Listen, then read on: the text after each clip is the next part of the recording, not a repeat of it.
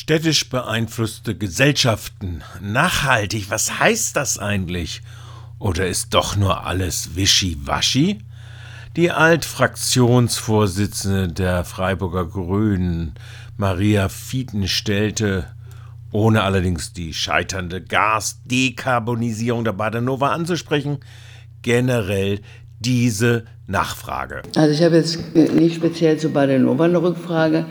Aber irgendwie ähm, würde ich ganz gerne mal nachfragen oder auch berichtet kriegen, äh, wie die verschiedenen Firmen ihre Nachhaltigkeitsziele, also was das für Konzepte sind und womit gerechnet wird. Also jetzt kam der Hinweis, dass man äh, Kompensation als letzte Maßnahme äh, ähm, vorsieht. Und bei der Frau Blümle kam die Geschichte, dass man äh, die CO2-Bindung durch Vorhaltung von Grünflächen oder sonstigen Dingen äh, gegen realen Ausstoß gegenrechnen kann. Also irgendwo würde mich das einfach mal interessieren, wie äh, wird die Klimaneutralität auf Stadt- und Konzernebene definiert und äh, äh, ist es das, was sozusagen auch bundesweit, EU-weit von uns verlangt wird oder ähm, sind die Maßnahmen, äh, ja, ist es auch so ein bisschen trickreich, was, was wir da so vornehmen.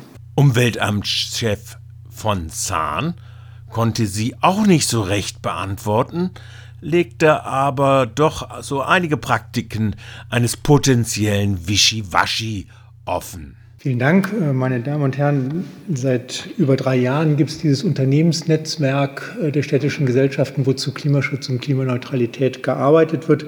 Und in der Tat, da waren gerade zu Beginn die Definitionsfragen sehr dominant.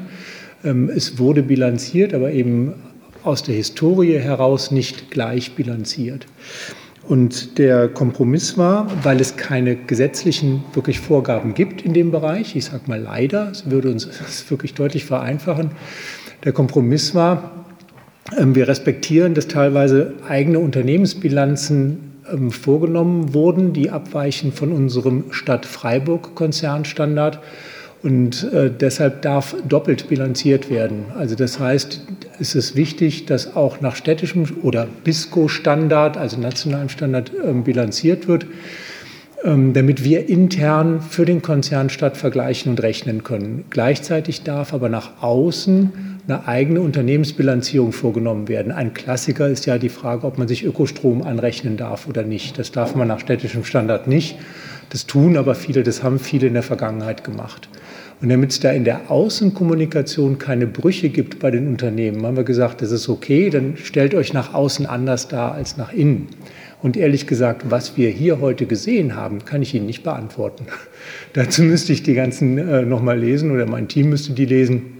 Ob das jetzt die Unternehmensstandards oder die städtischen Standards waren, weiß ich nicht.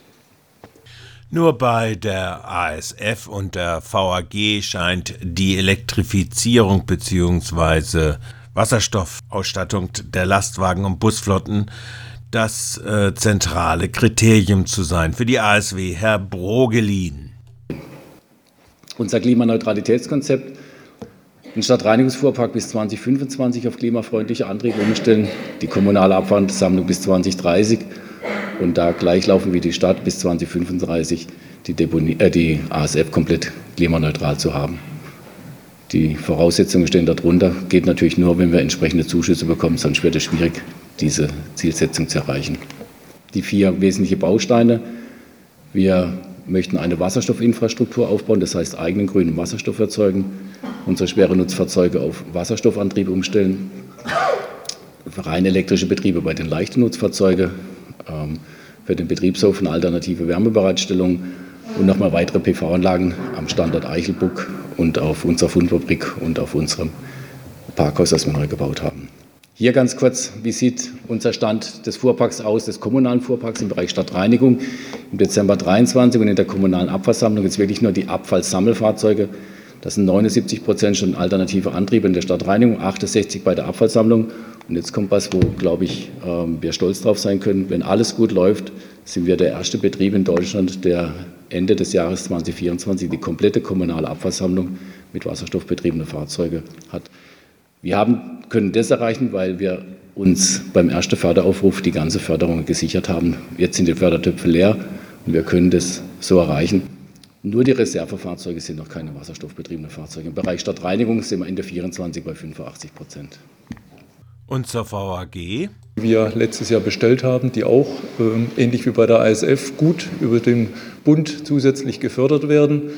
Äh, das heißt, wir werden Ende 25 dann 66 Prozent, also rund zwei Drittel unserer Busflotte umgerüstet haben.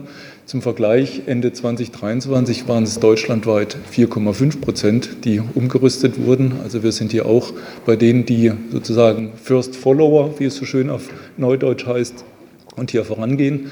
Aber werden auch 2025 die komplette Ladeinfrastruktur auf der Strecke umgesetzt haben. Von der technisch möglichen, dauerhaften Rückspeisung des Bremsstroms der Straßenbahnen scheint sie allerdings Abschied genommen zu haben. Für die Stadtwerke erwähnte Frau Schonheit bei den städtischen Bädern unter anderem die folgenden Maßnahmen. Bei den Hallen und Freibädern gibt es äh, spezifische Verbesserungspotenziale, die auch im Rahmen jetzt vom Förderantrag Westbad um, äh, untersucht und soweit möglich auch umgesetzt werden. Ansonsten in den städtischen Bädern äh, wird die Umstellung auf LED-Beleuchtung Zug um Zug gemacht. Und in Hochdorf und Lehen werden auch neue Pumpen mit Frequenzumwandler eingebaut. Die Ersparnis wird bei rund 25 Prozent liegen.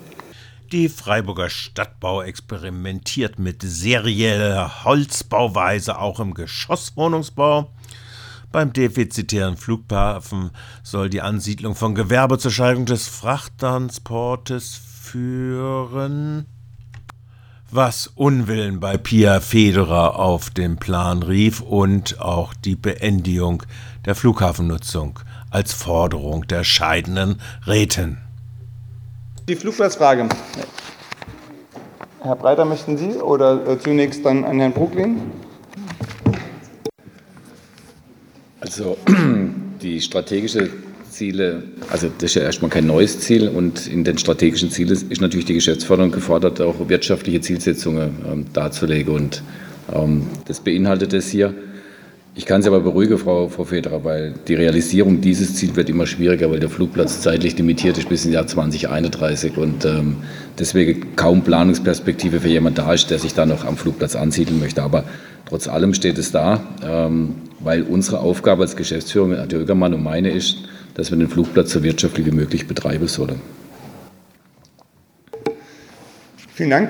Und selbstverständlich beschäftigt uns ähm, die Zukunft des Flugplatzes Freiburg. Ähm, Im Jetztzustand wollen wir vor allen Dingen die Zahlen verbessern. Äh, wir haben laufende Verträge bis 2031 und bis dahin den Betrieb auch am Laufen halten. Und über die Zukunft des Freiburger Flugplatzes werden wir mit Sicherheit an vielen Stellen in diesem Gremium, aber ich glaube auch an vielen anderen Orten in der Stadt entsprechend debattieren. Somit nehmen wir Ihren Appell erstmal mit auf. Ich würde es einfach so stehen lassen. Klar ist aber auch, dass ich von der grundlegenden ähm, Ausrichtung jetzt aktuell eigentlich von unserer Seite nichts verändert hat. Ich glaube, das sehen wir ja auch in einem guten. Also alles Paletti mit der Nachhaltigkeit in Freiburgs Gesellschaften, oder?